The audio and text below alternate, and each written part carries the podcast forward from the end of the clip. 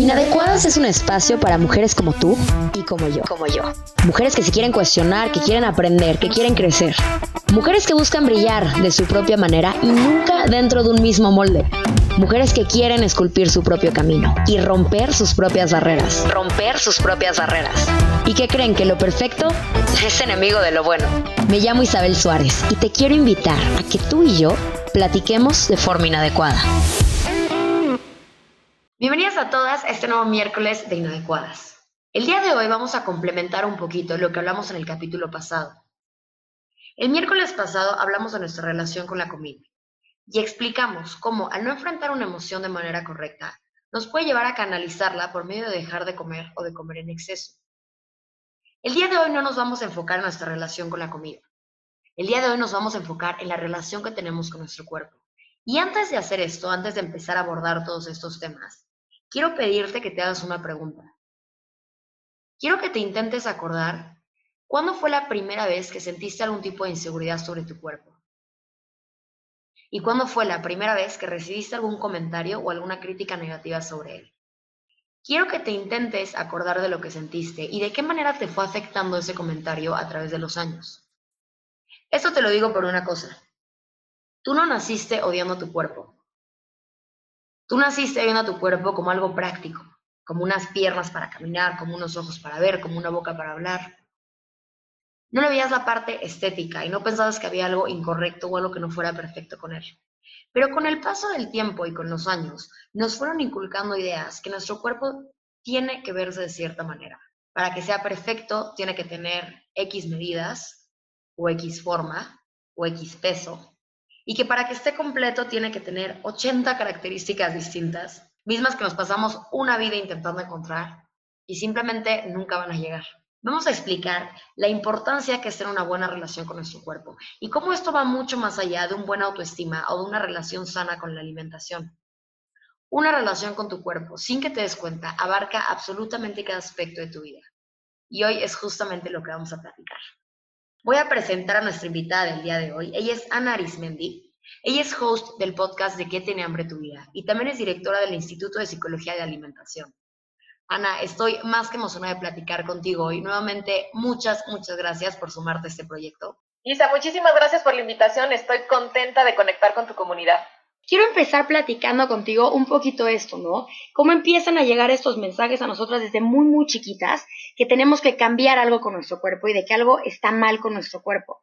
Entonces, quiero empezar platicando contigo sobre un término que creo que hoy, gracias a Dios, por fin se le está dando importancia y por fin se le está dando estudio y entra por fin a los diálogos, que es el término de la gordofobia.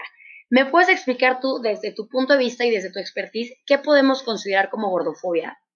Claro, la gordofobia es este sesgo discriminatorio en el que se considera a las personas con un cuerpo grande o gordo como personas con menos salud, con mayor riesgo, pero también que se les asocia con personas, por ejemplo, sucias, personas flojas, personas a veces chistosas. Y ya hay como, como este sesgo hacia las personas simplemente por el tamaño de su cuerpo. Totalmente. Y sabes qué a mí es lo que más me preocupa? Que normalizamos la gordofobia bajo una estampa o bajo una etiqueta de que lo estamos haciendo por salud, ¿no? Como tú dices, relacionamos un cuerpo que no es delgado con un tema de que es un cuerpo que no está sano. Yo lo veo mucho, por ejemplo, en niñas muy chiquitas que pues tienen un cuerpo que no es delgado, pero es un cuerpo sano, a final de cuentas no, no hay absolutamente nada problemático o nada alarmante con ellas y cómo desde muy chiquitas las llevan al pediatra para, oye, es que la niña está gordita, ¿qué podemos hacer sobre esto? Cuando en realidad el tema no es la salud, en realidad el tema es el miedo de la mamá o del papá o de la gente que está alrededor de ella de que la niña tenga un cuerpo que va a ser socialmente rechazado. Así es, y lo que es preocupante también de esto es que esta idea de los cuerpos eh, grandes son cuerpos no saludables es algo que incluso no se sostiene con la evidencia científica y eso es algo que pocas personas saben. El índice de masa corporal, que es este índice con el que todavía, desafortunadamente, hoy en día eh, se utiliza muchísimo como para determinar si una persona tiene normopeso, sobrepeso, obesidad o bajo peso. Es un índice eh, no creado desde la salud. Fue un índice creado en el siglo XX por actuarios de las compañías de seguros como una medida estadística. Simplemente como para eh, poder, digamos, como dividir u organizar a la población para, eh, para fines de cuestiones de seguros, cuestiones de dinero, cuestiones de negocio. Nunca jamás se pensó como un indicador de salud. Pero sin embargo, también porque hay una cuestión de negocio aquí de la que hay que hablar. O sea, si una persona entra en un índice de masa corporal de sobrepeso a más arriba, se le puede cobrar un poco más. Entonces, eso eh, pues empezó a generar un negocio y empezó a generar esta idea de que si había un índice de masa corporal mayor, entonces había más riesgo de desarrollar algunas enfermedades. Ahora, es cierto que en los polos, como en los polos de todo, en los polos también del peso corporal, sí hay riesgo. Una persona con muy bajo peso corporal o una persona con muy alto peso corporal, con un exceso mayor de grasa corporal, ambos polos sí están eh, relacionados con mayor factor de riesgo. Ahora, estoy diciendo relacionado y no que causa. O sea, una cosa es que esté mm. relacionado, que pueda ser un factor de riesgo para problemas coronarios, para cáncer, para algunos otros problemas, pero no se ha comprobado que sea la causa directa. Sin embargo, las personas que no están en esos polos, que son la mayoría de la población y que por este índice de masa corporal entran, por ejemplo, en sobrepeso, se ha visto que realmente no está eso relacionado con un riesgo para la salud. Incluso hay varios estudios que muestran que una persona que entre en lo que llamamos, entre comillas, sobrepeso por el índice de masa corporal, pueden tener muchísimos mejores indicadores de salud que las personas que están incluso en normo peso o un poquito más abajo. Entonces, yo creo que algo que es muy importante es empezar a cuestionarnos todos estos paradigmas con los que hemos crecido y realmente investigar muchísimo más. Yo recomiendo, si quieren saber la base científica de todo esto, que empiecen eh, leyendo y estudiando el enfoque de salud en todas las tallas, que justamente lo que propone es empezar a desligar a la salud del peso. O sea, porque el peso corporal no es el mejor indicador de salud y que empecemos a entender que podemos tener salud en tallas diferentes, porque de hecho los seres humanos genéticamente venimos en tallas distintas. Totalmente. Y dejarlo de poner como una etiqueta para cada cuerpo, ¿no? Este, el cuerpo fit tiene que verse de esta manera, el cuerpo tal tiene que verse de esta manera, cuando en realidad tu genética lo va a definir. Al final de cuentas nos han inculcado esta idea de que esté en nuestras manos tener ese cuerpo perfecto, que si una dieta no te funciona es porque tú no lo hiciste de forma correcta, si este ejercicio es porque tú no le estás echando tantas ganas, cuando a final de cuentas estás peleando contra tu naturaleza y contra tu genética. Pero nos han inculcado la idea de que si yo no tengo el cuerpo delgado, como tú dices, es por falta de voluntad, es por este, floja, es porque no me cuido, es por hasta como una imagen de como de, como de suciedad, Exacto. Y es porque, pues, esta cultura gordofóbica también lo que ha hecho es, pues, cultivar un ideal de delgadez, ¿no? Entonces, decir que la delgadez entonces no solamente es, es lo saludable, sino como tú mencionabas, es lo aceptado socialmente. Si tengo un cuerpo delgado, entonces voy a tener pareja, voy a conseguir mejor trabajo, soy más deseable sexualmente. Y eso, desde que somos niños, es algo que vamos aprendiendo realmente en su mayoría de manera implícita, aunque en algunas familias se hace muy explícito, pero como decías en la introducción, nosotros nacemos siendo cuerpo y pues los bebecitos y los niños pequeños no tienen esta idea de eh, relacionarse con su cuerpo desde la apariencia, sino se relacionan mucho con su cuerpo desde la funcionalidad. Y de hecho es gracias a su cuerpo que ellos desarrollan su individualidad, su autoconcepto, es a través del cuerpo que se van desarrollando y van descubriendo al mundo. Y los niños naturalmente encuentran un gozo en el movimiento, un gozo en el comer, un gozo en el tacto, un gozo en todo lo que perciben sus sentidos. Sin embargo, se sabe que desde ya temprana edad, como los cuatro años, los niños, por lo que escuchan en casa, empiezan a tener tanto una conciencia de género como una conciencia de lo estético. Empiezan a entender a yo soy niña o yo soy niño y por lo tanto me debo de vestir y compartir así y, y comportar así. Y también esto es bonito y esto es feo. Y eso es por lo que no solo escuchan de sus cuidadores principales, pero sobre todo por lo que ven.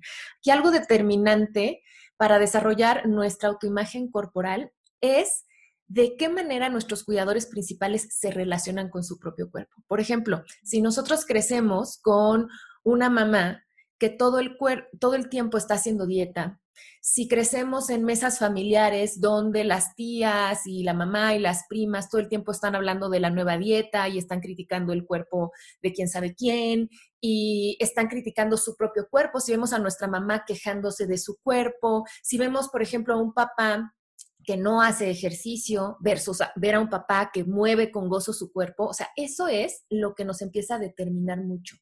Y después, por supuesto, también los comentarios explícitos que pueden hacer los padres hacia nuestro cuerpo o hacia el cuerpo de alguien más. Por ejemplo, quizá los padres nunca nos dijeron a nosotros, eh, tienes un cuerpo feo, pero si escuchamos que dicen, es que, mira, ¿cómo, es posible que se haya dejado así? ¿Cómo es posible que se descuide? Entonces los niños van entendiendo de, ah, si tengo un cuerpo grande, o si tengo el cabello de esta forma, o si mi piel se ve así, eso despierta comentarios de rechazo y comentarios de rechazo de las personas más cercanas. Entonces yo no quiero ser así. Pero por supuesto también hay niños que crecen con comentarios muy directos, donde los padres de familia dicen, mijita, tú ya no comas más porque ya estás engordando, ya estás embarneciendo. O cuídate porque si no te vas a poner como tus primas. Totalmente. Y esto pareciera ser que entra hasta la pubertad, pero no, como tú dices, desde los cuatro años empezamos a recibir esta información. Como que estamos acostumbrados a escuchar el, cuando te empiezas a desarrollar un poquito, ahí entra el comentario de la abuela, el comentario de la tía, pero como tú dices, es de forma hasta inconsciente, desde chiquititos empezamos a recibir esos mensajes. Y por ejemplo, se tiene la estadística que en Estados Unidos la edad en la que las niñas empiezan a hacer dietas es a los nueve años. Aquí en México no tenemos esa estadística, pero yo con mi experiencia clínica ya de más de 10 años dedicándome a esto, sí les diría que muchas veces eso que vemos ya como muy evidente en la pubertad o en la adolescencia, realmente tiene su origen en la infancia. No es que un día una niña de 13 años se despierta sintiéndose mal sobre su cuerpo. Eso es algo que viene desde antes. Y es en la pubertad donde, pues debido a los cambios de la adolescencia, debido a mayor acceso a la información, un poquito más de independencia, la influencia de las amigas, etcétera, que eso digamos que revienta y lo vemos. Pero generalmente es algo que viene ya desde la infancia. Totalmente.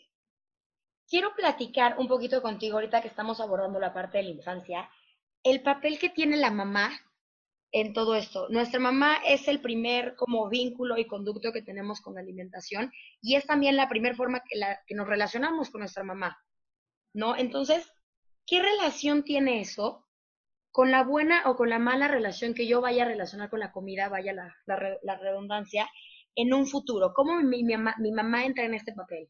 Es una relación importantísima, o sea, la madre, y esto es algo biológico, o sea, la madre es la nutridora por naturaleza, o sea, porque la madre es la encargada de alimentar al bebé inútero y después acá afuera y es la encargada porque tiene la capacidad biológica, o sea, es la que tiene mamas, es la que produce leche, pero porque generalmente, pues la mamá también después es la encargada de la alimentación de la familia. Y vámonos un poco más allá de, despegarnos de estas cuestiones de género, o sea, finalmente me quiero ir a lo biológico. O sea, vamos a ver otros, otros mamíferos. O sea, siempre la hembra es la encargada de conseguir el alimento, proveer el alimento para sus crías. Entonces, la manera en la que nos vinculamos afectivamente con nuestra madre y la manera en que nuestra madre nos proveyó el alimento va a determinar mucho el si yo me siento merecedora de satisfacer mis necesidades, si eh, me siento con la confianza de expresarme cuando necesito algo o mejor no.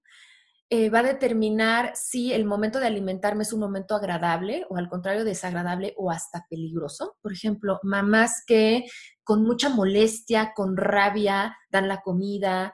Eh, quiero que para las personas que nos están escuchando recuerden cómo era la hora de la comida cuando eran pequeños porque para algunas familias es un momento de mucha alegría, es un momento de estar todos juntos, pero en otros casos es un momento de gritos, es un momento donde hay conflicto, donde hay regaños, eh, a veces es, un momento donde hay em, mucha soledad, hay muchos niños que comen solos, entonces, esas experiencias primarias con el alimento, pues van a determinar mucho después cómo va a ser nuestra relación con la comida. Y algo aquí importante es que cuando somos muy bebecitos y estamos lactando, nosotros entendemos que cuando comemos no solamente estamos recibiendo alimento físico, sino también al mismo tiempo estamos recibiendo alimento emocional. Estamos recibiendo seguridad, amor, pertenencia, placer, realización.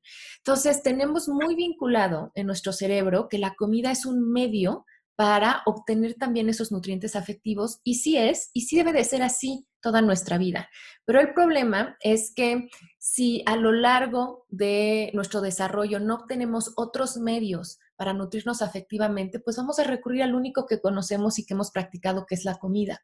O si cuando recibimos esos nutrientes afectivos fueron insuficientes, si hubo carencias, si se hizo de manera agresiva, entonces esto también va a generar un conflicto con nuestros vínculos afectivos. Por ejemplo, muchos niños que eh, hubo conflictos con la lactancia, que la madre estuvo ausente, que no los pudo amamantar, que había estos momentos como eh, muy desagradables a la hora de la comida, no solamente eso les afecta en su relación con los alimentos después, eso les va a afectar en su relación con el amor, en su relación con los vínculos afectivos, en su relación con el placer. Entonces, la alimentación, a, mí por eso me fascina estudiarla, no solamente es estudiar el, hecho tal de, de comer y que me nutre, es que cuando yo reflexiono sobre mi relación con la comida, me voy dando cuenta que ahí también está la manera en que me vinculo con otras personas, está mi autoconcepto, está cómo me siento con mi cuerpo, eh, si me siento merecedora de amor, cuáles cuáles son mis maneras de dar y recibir amor. Totalmente. Sí, claro, porque no se trata que fue tu primer vínculo de, alimentación, también fue tu primer vínculo emocional. Entonces de ahí parte absolutamente todo, ya sea tu relación emocional o tu relación con la comida con base a eso. Así es, yo tengo una frase que siempre repito, que digo, dime cómo comes y te diré cómo fuiste amado, porque nuestra forma de comer revela la manera en que fuimos amados de pequeños y por eso, si queremos transformar nuestra forma de comer, tenemos que de raíz transformar nuestra forma de amar. Para tener una relación sana con la comida, no basta con saber de nutrición. De hecho, muchísima gente ahora sabe bastante de nutrición y ¿por qué si lo sabe? Como que no logra estar en paz con la comida. Pues porque el tema de raíz no es el saber eh, cosas de nutrición, que claro que es súper útil y todos los debemos de aprender, pero si no es resolver carencias afectivas el día que yo puedo entender qué es eso que me faltó, que puedo sanar esas heridas y que hoy, desde la persona adulta que soy, me puedo hacer cargo de nutrirme afectivamente, entonces la relación con la comida se va a volver plena, armoniosa, gozosa. Totalmente. Ya platicamos sobre el tema de la gordofobia, que es un tema que engloba toda la sociedad que está a nuestro alrededor cuando nacemos ya platicamos un poquito de este desarrollo con, la mamá, con comentarios de, mi familia, con la información que voy recibiendo. Quiero irme ahora un poquito más adelante, Ana. Quiero hablar sobre la violencia corporal. Que esto, digo, corrígeme si, estoy equivocada, pero yo me imagino que la violencia corporal llega un poquito después, ¿o no? En general sí, aunque también puede haber experiencias de violencia corporal pues desde la infancia. Y la violencia corporal es todas esas agresiones que eh, una persona recibe, agresiones, discriminación y opresión debido a alguna característica de su cuerpo. Y esa característica, bueno, pues puede ser el color de su piel, el tipo de cabello, puede ser su altura, puede ser el tamaño, la forma de su cuerpo, incluso puede ser si tiene un cuerpo de mujer o un cuerpo de hombre, porque hay muchísimas mujeres que simplemente por tener un cuerpo de mujer viven violencia corporal. Entonces, la violencia corporal se, se, escucha de maneras, por ejemplo, las maneras como más evidentes o más grandes de entender violencia corporal, por ejemplo, son abuso sexual, violencia física, es decir, golpes, quemaduras, pero también hay muchas microagresiones que están muy normalizadas como por ejemplo el hacer juicios y críticas sobre el cuerpo de otra persona, sobre sentirnos con el derecho de opinar sobre lo que otra persona debería de hacer. Em, por ejemplo, el juzgar a alguien y creer que em, tiene cierto estilo de alimentación simplemente por cómo es su cuerpo, no darle acceso a la salud o no darle acceso a una oportunidad laboral a una persona simplemente por su apariencia física.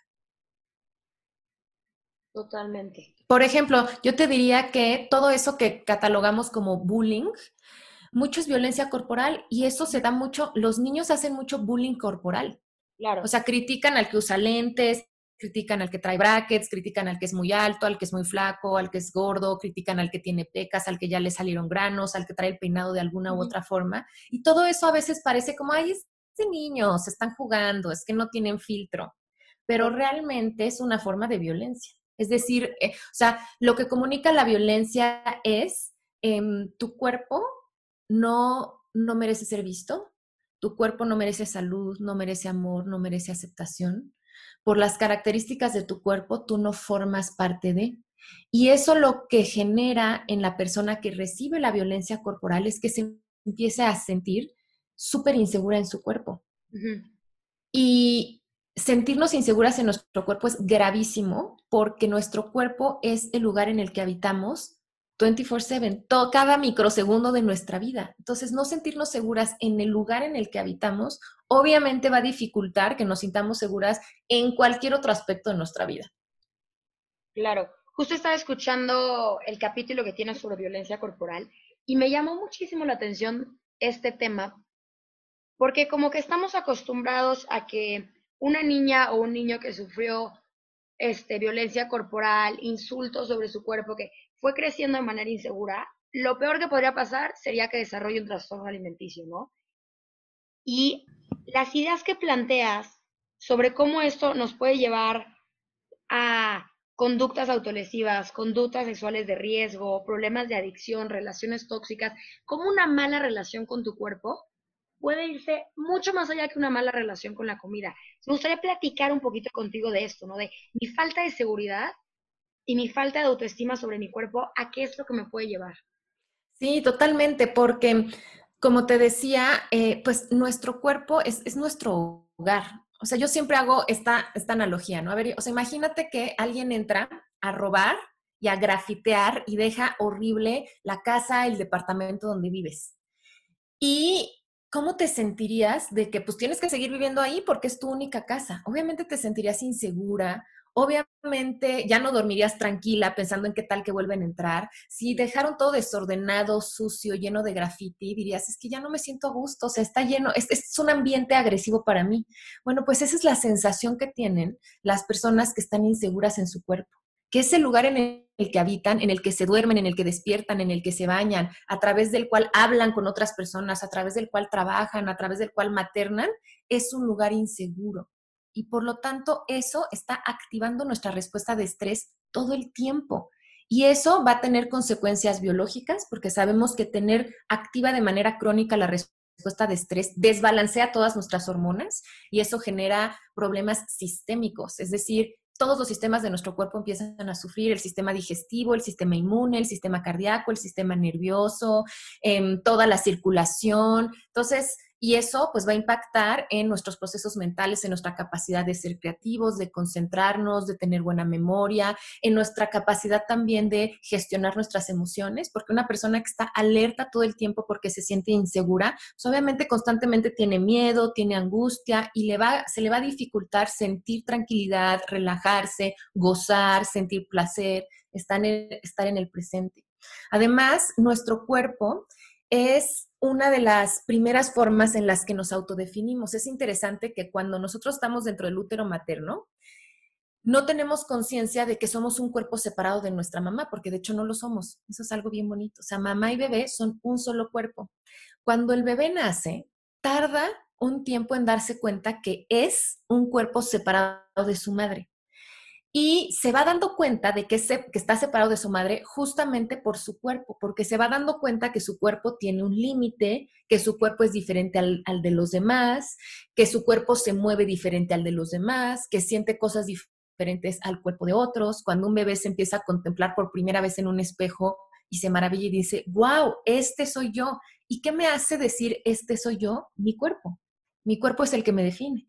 Nuestras características corporales también son importantes porque no solamente nos dan este sentido de individualidad, que es la base de la autoestima, la confianza interior, pero también nuestro cuerpo nos da un sentido de pertenencia.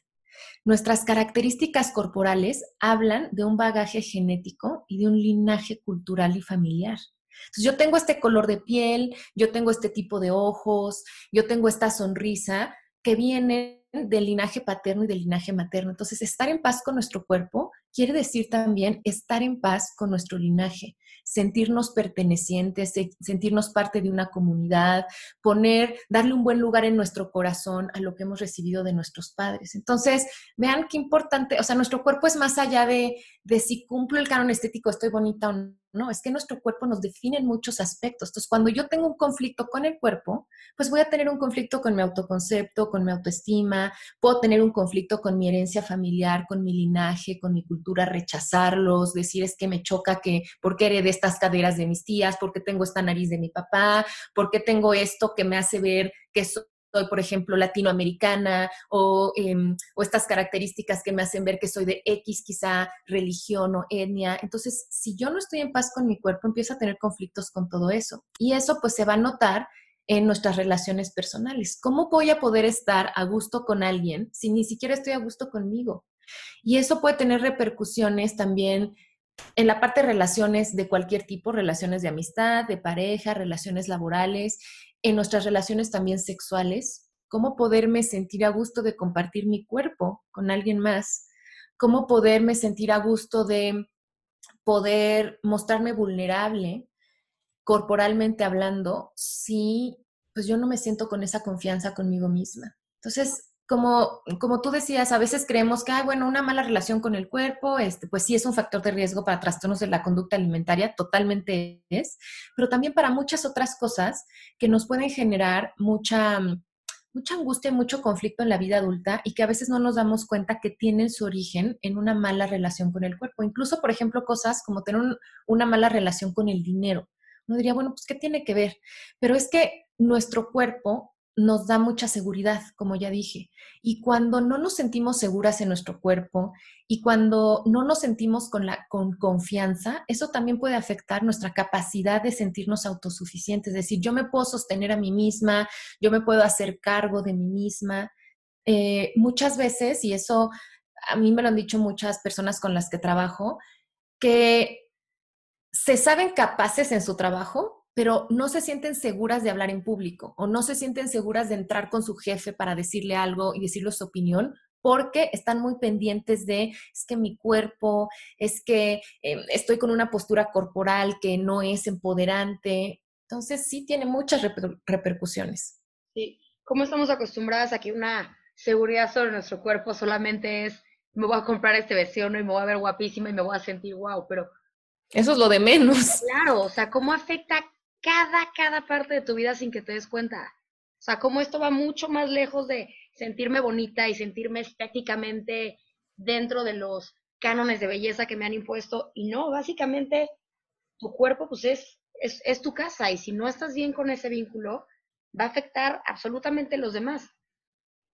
Sí, exacto. Por eso es bien importante y yo en el, en el estilo de terapia psicológica que hago, le doy mucho lugar al cuerpo. Hay muchos estilos de terapia que son como mucho más mentales, ¿no? El, clásica imagen que tenemos de ir a terapia a platicar, que es, es, es importante, nuestra parte cognitiva, pero para mí me parece crucial darle también mucho espacio al cuerpo, escuchar qué es lo que el cuerpo necesita, qué es lo que el cuerpo nos está hablando, porque nuestro cuerpo lindísimo todo el tiempo nos está, se está comunicando con nosotros. Nuestro cuerpo nos habla a través de sensaciones, a través de emociones y a través de conductas. Entonces, si empezamos a prestar atención a todo eso que nos está diciendo nuestro cuerpo, nuestro cuerpo siempre nos va a decir, por aquí, esto es lo que nos hace falta, esto es lo que necesitamos. Totalmente. Hablando ahorita un poquito sobre esa línea que estás diciendo de que el cuerpo nos habla diciendo, eso es lo que nos hace falta, eso es lo que necesito. ¿Cuál es la opinión que tienes sobre las dietas, Ana? Pues mira, la verdad para mí las dietas son parte de esta cultura gordofóbica, o sea, es una, o sea, tienen la raíz en decirle a las personas tu cuerpo es incorrecto y tienes que hacer un cuerpo pequeño para poder entrar a esta sociedad y eso lo hacen porque eso vende. O sea, cuando estamos en una sociedad donde todo el tiempo nos está diciendo no eres suficiente, pues cuando una persona no se siente suficiente es cuando va a comprar, va a comprar la crema, va a comprar la faja, va a comprar el licuado. Entonces, primero, no estoy de acuerdo en las dietas porque creo que son parte de una cultura opresiva y discriminatoria. Y segundo, pues porque no funcionan. No hay, no hay un estudio, no existe un estudio que demuestre que una dieta restrictiva es sostenible a largo plazo. Entonces, digamos, si, incluso no lo quieren ver desde la parte más sociológica, pero si lo quieren ver desde el punto de vista práctico y científico, no funcionan. Y creo que eso la mayoría de las personas que han hecho una dieta lo puede comprobar. O sea, no se tienen que ir a leer un estudio. O sea, cuando entras en una restricción calórica profunda, en, un inicio hay una pérdida de peso, porque es, lo lógico y así funcionamos, pero después justamente nuestro cuerpo como lo que quiere es el equilibrio y es mantenernos sanos, va a compensar. Y eso lo hace cualquier mamífero. Entonces, a una restricción siempre después le va, a, le va a seguir una compensación. Y no es porque nuestro cuerpo esté deficiente y no es por el rebote, es porque nuestro cuerpo cuando pasa hambre mucho tiempo, eso es un gran peligro. Y lo que va a hacer es que en cuanto pueda va a tratar de reponer esa energía y reponer esos nutrientes. Entonces, para mí, o sea, si las dietas funcionaran, no, ya hubieran funcionado y no habría que estar cambie y cambie cada enero, ¿no? De una dieta diferente. Entonces, realmente, sí, o sea, me parece aparte que las dietas generan un profundo desgaste metabólico y hormonal, pero además un profundo desgaste psicológico. Entonces, no me parecen sanas ni de manera física ni para nuestra salud mental. Porque aparte te inculcan, este, como lo dije antes, que si la dieta no te funcionó, es porque tú hiciste algo mal, ¿no? Porque hay algo mal contigo. Y no, puede ser que mi cuerpo esté en un estado de perfecta salud en 65 kilos. Exacto. Yo quiero los 55 porque la sociedad me está diciendo que a los 65 yo tengo sobrepeso y no estoy sana.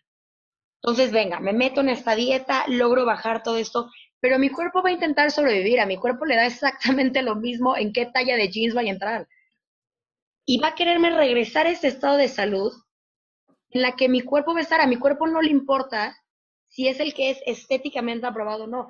tenemos que empezar a quitarnos esta espinita de que hay algo mal con mi cuerpo y de que lo tengo que llevar a la delgadez porque esta va a ser la única forma en la que voy a tener salud, en la que voy a ser aceptada. Y todos estos mensajes que nos meten desde muy chiquitas, que como decías tú antes, es la única manera en la que voy a encontrar una pareja, en la que voy a vivir una sexualidad padrísima, en la que voy a encontrar el trabajo que yo quiero. Todos los mensajes que nos metieron alrededor de nuestra imagen corporal. Sí, sí, entonces la verdad para mí la cultura de las dietas em, yo creo que hace daño. Y pues si eso no es lo que funciona, ¿qué es lo que sí funciona? Yo creo que lo que sí funciona es volver a conectar con nuestro cuerpo. Ahorita hemos hablado de cómo la gordofobia, la violencia corporal y todo esto, lo, que hacen es desconectarnos de nuestro cuerpo. Es decir, de em, en vez de escuchar cuáles son sus necesidades y qué le hace bien, estamos escuchando a lo de allá afuera. Entonces yo creo que la solución es volver a conectar con nuestro cuerpo, que además nuestro cuerpo siempre está aquí, siempre nos está hablando. Entonces es empezar a decir, a ver, de lo que estoy comiendo, qué es lo que realmente me hace bien, qué me da energía y qué me la quita, qué favorece mi digestión y qué no, qué es lo que me hace sentir saciada, qué es lo que me gusta, em, qué es lo que es práctico con el estilo de vida que tengo ahora, qué es lo que puedo comer que honra también mi cultura, qué es importante para mí. Entonces, em, ¿qué es aquello que me da paz mental comiendo? Entonces, empezar a que nuestros indicadores de qué es lo que mm, hay que comer sean indicadores internos en vez de indicadores externos. Que también preguntarle a nuestro cuerpo, oye, ¿tú te sientes bien con tacones? Oye, ¿a ti sí te gusta usar estos jeans? Porque a veces el cuerpo diría, no, no, a mí no me gusta eso, yo quiero usar otra cosa, a mí no me gusta maquillarme, a mí me encanta maquillarme. Entonces, empezar a preguntarle a nuestro cuerpo, creo que esa es la clave, porque eso sí nos va a dar una, mm, realmente un estilo de vida sostenible en el tiempo, que es lo que queremos y que es ahí donde está la salud, algo que se pueda mantener en el tiempo. Total, totalmente. Ana, para empezar a cerrar un poquito este tema, ya que platicamos de cómo van llegando todos estos mensajes a nuestra vida y la forma en la que nos afectan, hoy por hoy, si una persona que nos esté escuchando ya reconoce de qué forma se le fueron inculcando todas estas cosas y decide que quiere paz mental, que quiere una buena relación con su cuerpo, ¿qué herramientas les podrías dar para empezar poco a poco a desarrollar esto y quitarnos todas las etiquetas y todos los estigmas que nos fueron metiendo a través del tiempo? Número uno, la compasión. Es decir, ser amables con nosotras mismas. Todas las personas y sobre todo las mujeres que hemos crecido en esta sociedad occidental, todas hemos hemos tenido el sesgo de la gordofobia, eh, discriminación internalizada, hemos crecido en la cultura de las dietas, entonces absolutamente todas estamos en este proceso de desaprender. Entonces, ser compasivas y decir, a ver, pues en el pasado actué y pensaba de esta manera porque era lo que sabía. Y entonces ya no me sirve de nada estarme machacando con es que cómo es posible que tantos años o cómo estuve. Simplemente, bueno, en ese momento actúo así porque era la información que tenía. Pero hoy que empiezo a ver las cosas diferente, puedo empezar a actuar de una forma distinta. Entonces yo creo que ser compasivas es algo que ayuda mucho para no traer esta carga de culpa o de arrepentimiento.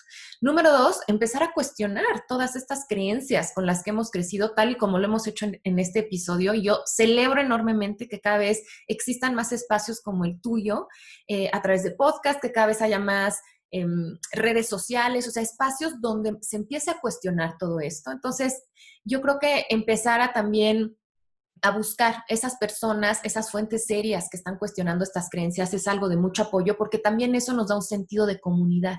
Porque a veces decir, ¿cómo? O sea, yo pienso diferente a todas mis amigas, a, mi mamá, eh, a todas mis colegas en el trabajo, todo lo que he estudiado está mal. Entonces, empezar también a generar comunidad con todo este grupo de personas que estamos pensando diferente y nos estamos cuestionando las cosas y que estamos haciendo una psicología, una nutrición distinta. Entonces, cuestionarnos es muy importante. Y también... em, dejar nosotros de participar en esto. Creo que de alguna manera todos participamos a veces en los discursos de violencia corporal y empezar a cacharnos y, decir, yo ya no voy a participar en esto, ya sea, no sé, por ejemplo, a mí me ha pasado que estoy en un grupo de, en un chat, ¿no? Y estoy en un grupo y empiezan a mandar muchos memes que a mí me parecen sumamente gordofóbicos. Entonces, yo decido no participar de eso decido o me salgo del grupo o voy a decir algo o no lo voy a compartir. Entonces, como empezar a poner límites creo que es algo importante y también empezar a poner esos límites con nosotras mismas, porque muchas veces, eh, tú misma lo decías, somos violentas deja tú con otras personas, con nosotras mismas. Entonces, empezar a generar un, un, lenguaje, un discurso diferente hacia nosotras. A veces, si llevamos muchos años sin decirnos palabras amorosas de entrada, puede sonar raro, pero podemos empezar siendo amables o al menos siendo respetuosas. Y poco a poco, conforme tengamos un lenguaje más amable y más respetuoso hacia nosotras mismas, poco a poco vamos a poder desarrollar un lenguaje más amoroso. Algo también que a mí me parece que sirve mucho es empezar a ver a nuestro cuerpo más allá de nuestra apariencia y empezar a reconocer nuestro cuerpo también por su funcionalidad y por todo lo que nos permite ser y hacer. Y un ejercicio muy práctico que sirve para eso es todas las noches escribir algún agradecimiento a nuestro cuerpo entonces, eso también hace que empecemos a cambiar nuestra mirada y nuestro chip de solamente estar pendientes de la apariencia de nuestro cuerpo, a empezar a reconocer que tenemos unos pies que nos sostienen todas las horas que estamos de pie en el día, que tenemos, por ejemplo, unos ojos que nos permiten ver un atardecer maravilloso, que nos permiten trabajar frente a una pantalla, que tenemos una piel que nos permite sentir los cambios de temperatura, que nos permite sentir una caricia, un abrazo, un agua calientita. Entonces, empezar a hacer gratitud con el cuerpo creo que es una muy buena práctica. Totalmente. Aquí yo creo que es importante decir sobre la misma línea que hablabas de la conversación que tenemos con nosotras mismas una vez una persona me cuestionó, y abrió mucho los ojos cuando me preguntó esto. Me dijo, este, dame la lista de insultos que te das a ti todos los días, ¿no? Entonces, bueno, pues yo, este, no, pues, gorda, tal, tal, tal y tal y tal. Y me dijo que imagínate que se los digas tú a tu mejor amiga, a tu pareja, a tu hermana, a tu mamá, a quien sea, suéltale toda esa lista de insultos. ¿Qué le pasaría a la persona? Dije, no, pues me retire el habla de por vida y la voy a destrozar y mandar a depresión ocho años. Dijo, ¿por qué es diferente cuando te lo dices a ti entonces? Claro. El efecto es exactamente el mismo, incluso peor porque tú eres tu juez más grande. Entonces, claro. darnos cuenta que la conversación que tenemos con nosotras mismas no es nada más un tema de cómo nos vemos, nos estamos autoalimentando nuestra falta de seguridad todos los días con esto.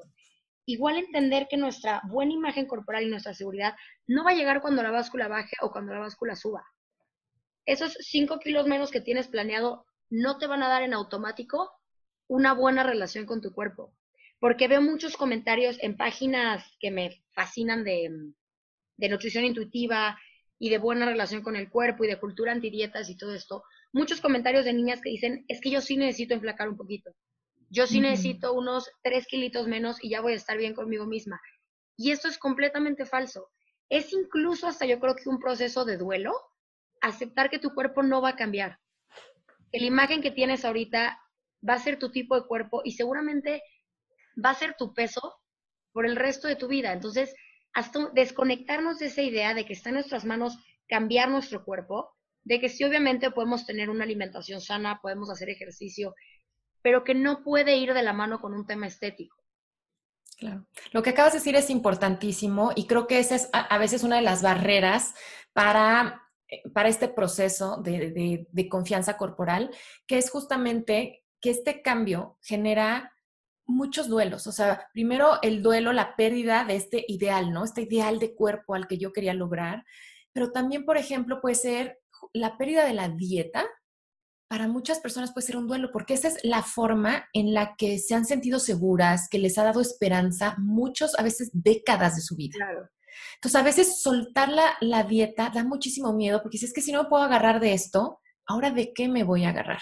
Y por eso también para mí una recomendación muy importante es que si ustedes sienten que estos cambios les abruman, eh, busquen apoyo psicológico y de una psicóloga que esté especializada en estos temas, porque también de raíz de muchas de nuestras conductas alimentarias hay experiencias traumáticas profundas. Em, todas nuestras conductas alimentarias, ya sea de restricción, como la dieta, los ayunos, los detox, todo eso, o las conductas alimentarias de exceso, el picoteo, los atracones, la sobreingesta, finalmente lo que son son recursos. Esos no son el problema. De hecho, son la solución que nuestro cuerpo-mente ha intentado darle algo que lastima. Nuestros recursos alimentarios surgen para intentar ayudarnos a gestionar una emoción muy intensa o a gestionarnos una situación que sentimos que nos pone en peligro. Entonces, mientras no descubramos qué es esa situación o cuáles son esas emociones que están disparando esa conducta y mientras no logremos sanar esas experiencias, pues esos recursos van a regresar. Entonces, es bien importante también buscar apoyo psicológico si sienten que lo necesitan para, pues, para poder entender y además también procesar esas experiencias traumáticas. Afortunadamente, nuestro cerebro tiene neuroplasticidad y eso se puede hacer siempre con, con, acompañamiento y también por lo que decías, Isa, porque muchas veces necesitamos acompañamiento en el duelo y darnos cuenta que ese ideal de belleza o, por ejemplo, personas que dicen, es que quiero regresar a como me veía cuando tenía 20 años y poder soltar eso y decir, es que ya tengo 43 y no, ya no voy a tener ese cuerpo de 20 años, es, es imposible. ¿No? Ya pasó esa época, entonces poder soltar eso lleva también todo un proceso. Totalmente. No, y pues es, es un bagaje de, de, conocimiento y emociones enorme que pues no se puede soltar de un día para otro. También entender eso, ¿no? Que no porque no te puedas quitar todo esto de un día para otro es que estás fallando, no, es un proceso que viene con un duelo, que viene con una mejor seguridad, que viene con una mejor relación con nosotras mismas, con la comida, es un, es un proceso enorme. Pero como tú dijiste hace rato, me da demasiado gusto que ya se esté empezando a crear una comunidad alrededor de esto, ¿no? La gente ya está hablando de este tema, ya hay recursos de apoyo, ya hay psicólogas que se están especializando en esto, que digo, toda la vida lo, las hemos tenido, pero creo que hoy más que nunca las estoy viendo por todos lados, ya con un acercamiento distinto, ya sea vía redes sociales, vía un podcast como el tuyo, ya nos está empezando a llegar esa información positiva, por así decirlo. Para cerrar este tema, quiero volver a concluir que una buena relación con el cuerpo, una imagen corporal padre, una seguridad increíble, no viene de la mano con el número de la báscula. No va a llegar de manera automática cuando perdamos peso o cuando subamos peso, sino que es un trabajo que tenemos que hacer de forma interna. Tenemos que reflexionar sobre el daño que le estoy haciendo a mi cuerpo con la información que estoy recibiendo, reconocer cuál es la imagen que tengo sobre mi cuerpo y cómo esto influye en mi día a día, como platicamos hace rato. No tiene que ver con un me animo a ponerme estos jeans o no, o con un desarrollar un trastorno de la alimentación, tiene que ver con cada aspecto de tu vida, cómo te relacionas con los demás, este, la forma en la que te desenvuelves sexualmente, laboralmente, personalmente, tiene que ver con 80 cosas distintas. Mil, mil gracias nuevamente, Ana, por estar aquí con nosotras el día de hoy. Me llevo yo información súper, súper interesante y sobre todo información distinta que no había, que no había leído, no había escuchado en otro lado. Para finalizar, ¿nos podrías dejar, por favor, tus redes para que la gente que nos esté escuchando te siga, ya que creo que tu contenido es, como dije antes, demasiado nuevo y demasiado valioso hoy en día? Claro que sí, Isa, me encuentran en Instagram como arroba Ana Aris con Z. También está el Instagram del Instituto de Psicología de la Alimentación que yo dirijo, que es arroba psicoalimentación. Y la página del instituto es psicoalimentación.com. Ahí pueden encontrar información sobre nuestros cursos, nuestros talleres. También pueden conocer a todo mi equipo de nutricionistas y de psicólogas especialistas en conducta alimentaria que trabajan bajo enfoques no centrados en el peso, alimentación intuitiva, salud en todas las tallas, informadas en trauma. También ahí pueden encontrar... Em, los programas de formación que hago para profesionales de la salud que les interese especializarse en este tema. Y pues como ya mencionaste, tengo un podcast que se llama ¿De qué tiene hambre tu vida? que tiene más de ya 230 episodios, todos dedicados a la psicología de la alimentación. Entonces creo que ese también es un muy buen lugar para empezar este proceso de transformación. Muy buen lugar, muy, muy buen lugar. Ana, gracias nuevamente por estar aquí el día de hoy. No sabes cómo te agradezco el que hayas aceptado esta invitación de una forma tan divina y tan linda. Ana la contacté por un mensajito en Instagram y a los dos ya me había contestado que estaba dispuesta a ayudarnos con este proyecto. Entonces, de verdad, te lo agradezco demasiado nuevamente. Gracias a todos los que nos están escuchando el día de hoy y nos vemos la siguiente semana por Inadecuadas.